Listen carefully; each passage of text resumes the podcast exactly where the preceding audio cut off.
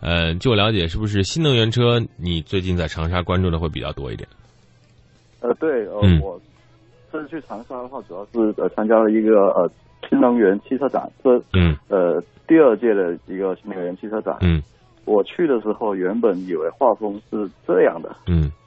然后我进去的时候，嗯，觉得是那样的哦这样的，是那样的， 我不知道怎么形容。呃我原本以为应该是一个嗯很高大上的，嗯有很多嗯先进科技的嗯这么一个一个展会。嗯嗯然后我进去之后，嗯，发现所谓的呃新能源汽车的话，里面的新能源汽车我细数一下，嗯嗯，有很多的厂家是我从来都没听说过的。嗯呃，续航里程最高也不过是一百八十公里。嗯，对对，那是新然后能源汽车呀，还是电驴子呀？呃，那个应该是算一个嗯，处于电动车跟电驴中间的电驴中间的一个一个一个车型，叫做低速电动车。啊，低速电动嗯车，这也是我呃参加这个车展之后，嗯、刚刚注意到的一个品类，因为在在一线城市的话，嗯呃，低速电动车的话几乎是呃被禁止的，是是不存在的。呃嗯嗯，我看你朋友圈发的这个照片呀、都是这些车非常 Q 啊，看起来好像不是我们想象中的这个，像一些或者北汽那种啊，稍微大点儿，或者说江淮的、奇瑞的。呃，你看的这种车，我觉得有点像 QQ 那种啊。你觉得这种车的最高时速，它当时这些车的最高时速大多是多少？能上高呃，速吗这？些车，这些车它的最高时速的话，嗯，限定是八十公里啊的。但是的话，我注意到有一些车，它标称的最高时速已经达能达到一百二十公里，嗯这，个已经大大超出了一个呃低速电动车的这样子一个范畴了。嗯。那这种速度能上高速不能？就是以嗯，至少我想首先给听众朋友说一说，在你的理解范围之内的低速电动车和我们我刚才说到那个呃华冠长城说的那个纯电动车已经过获得国家发改委的批准。那么在低速电动车，给大家先说一说低速电动车的概念和它现在的一些这个规定的范围，这样我们才能够进行下一步的讨论。呃，低速电动车的话，它它广义的概念的话嗯是也涵盖了一个电动自行车、电驴，就嗯，电动三轮车。嗯现在我们说低低速电动汽车的话，实际上我们可以把这样概念是，实际上以前是电动的三轮车，然后加了一个轮子，变成了呃电动的四轮车，也就是电动的汽车。然后国家呃的标准的话，最高的时速是不得不得呃高于呃八十公里的，嗯然后续航里程必须是大于八十公里。嗯，也就是然说后这位两个八嗯十对，对吧？对，然后这类车的话，通常它的轴距是两米左右，然后嗯车长的话是三米，就看起来是非常 Q 的，就类似于呃熊呃吉利熊猫这样子一个一个级别的呃大小。嗯嗯，其实当时你受邀参加这样的一个活动是，它的这个名称是什么呢？是电动车展还是这个低速电动车展呢？呃，新能源国际新能源及充电设备呃展览会，嗯，国在际你的国际新能源，那那国际在哪个方面了？呃，没有国际在哪个方面？里面最高级的车呃是比亚迪唐，哦嗯，可能是出口到国嗯外。可能我看你发的这个照片里面，这个电池啊还放在这个传统燃油车的这个发动机那个位呃、置我。要说的，呃，嗯低速电动车的话，它的电池的话，跟我们普通意义上认为的电池是不一样的。它的电池是采用了铅酸的胶体电池，嗯铅酸胶，而我们很多的新能源电动车的话是使用的是锂电池，嗯嗯呃，而且是比较新的锂电池。嗯铅酸的呃胶体电池的话，它是不能享受呃国家的一个政新府能源补补贴贴的。对，对，这这是呃新的一个规定。嗯所以说这些车的话也是，而且这些车在很多地方是不能上牌的。嗯，突然想到了几个几个五个字儿啊，老年代步车。 突然呃有，实际哎这上它虽然是老年代步车，但是它现在的这个发展已经脱离了老年代步车这样的一个范畴了。我们知道老年代步车的话，通常就是一个慢悠悠的车型，但是嗯你看这些车的话，它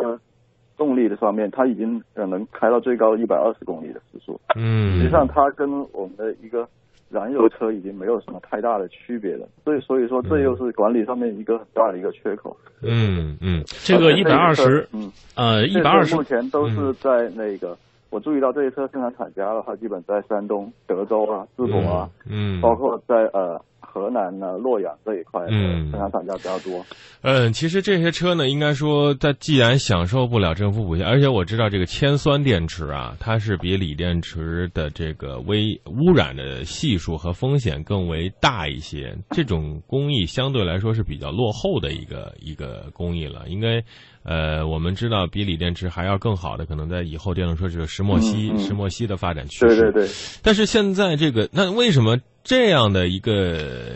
这样的一个车辆出来之后，它还有一些市场的存在？那么在这个市场和监管当中的空白点，你觉得是什么？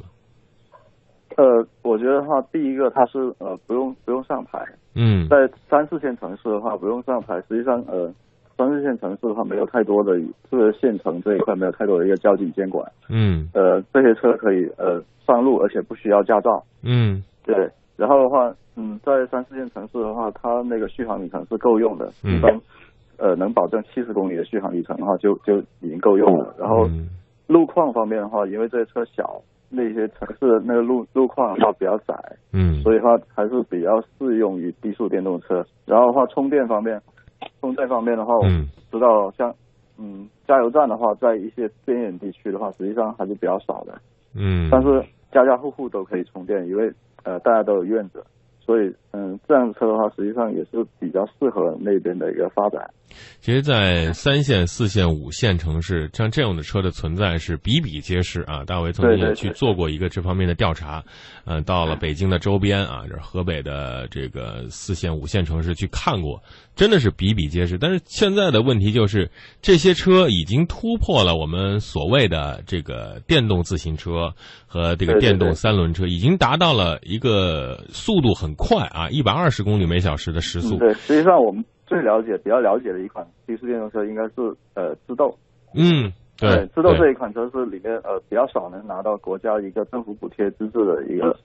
呃呃低速电动车，它嗯那个实际上它最高时速也只有八十公里，嗯，只有它四十一匹马力的一个电动机。对啊，它已经达到一百二十公里。说实话，这是一个非常危险的情况，因为对于车辆来说，如果对你达到了一如百果这二种十公车里，嗯上路的话，比较容易、呃引起交通堵塞啊，然后引起比较容易被追尾，因为实在是太慢了。嗯，而且它的这个车身的这个平衡性、工业设计，包括一些安全、主动安全、被动安全的防护，都会存在一些，呃，跟我们传统所开的车是不一样的。那你你在对现场看到当中，有没有一些嗯、点会吸引到你呢？呃，比较吸引到我的点的话，我、嗯我觉得这个车的话，它之所以一窝蜂去生产，第一它的利润非常高。嗯呃，它首先我了发了解到，它整车的利润大概能达到呃三十到四十嗯这样子一个利润，这在这在我们的那个嗯现在传统意义的汽车上面是几乎难以实现的。嗯然后，如果这些车拿到了新能源车的资质的话，像知豆的话，嗯，它它的售价的话就就它的售价达到十八万，知豆儿哈，对，售价达到十八万，但实际上的话，它同类别的那种低速电动车的话，售价通常在两到三万到四万这样子的一个价格。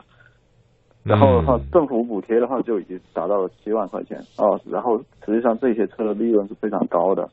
也是嗯嗯有很多厂家去呃去跟风生产，因为这一块还是政策空白，也没有人去管。嗯，第二个的话，我觉得的话，这这些车啊，实际上呃作为呃三四线城市的一些警务用车的话，我觉得还是比较合格的，或者是场地内的一些用车。嗯呃，对，因为嗯，至少会比呃电动摩托车的话能挡风遮雨，然后嗯，也要、也能适呃适应更多的一些呃路况。其实我觉得像这种车应该是放在一个比较封闭的环境当中去使用，而且对对对最好是能够这个人车进行分离。比如说这种车用在什么地方呢？这个要去这个公园里面啊，这个巡逻是吧？或者说是对这个环卫。然后高尔夫球场的这个球童的运输车辆，这些都是可以理解。如果是奔驰在呃乡间小路啊田陌当中的话，真的会发生一些不可预知的危险。刚才我们说到了知豆这款车啊，志成和大为都非常感兴趣。前两天呢，这个云峰啊，云峰前两天去逛了我们的国深圳国际车展，这是我们的一位听众。他说支豆非常小，像奔驰那款 Smart 中间有一个这个 C 中间有个球儿。刚才志传说到了价格是十八万，对于这款车，它为什么能够获得新能源车的补贴呢？呃，这款车首先它是呃新大洋生产的一款呃电动车，嗯然后第先挂靠了呃众泰，然后生产了知豆第一车型，嗯然后后来呃转嫁给了那个吉利，嗯吉利呃呃变成了呃叫做知豆第二车型，然后的话，嗯，通过呃吉吉利的这一层关系的话，嗯，呃通过呃挂靠整车厂的关系的话，好像拿到了一个呃政府补贴，嗯对，嗯然后嗯，整个车的呃定价的话是十八万，然后补贴后的售价的话是呃五万六千八这样子一个价格，中中间的话呃有拿到了将近十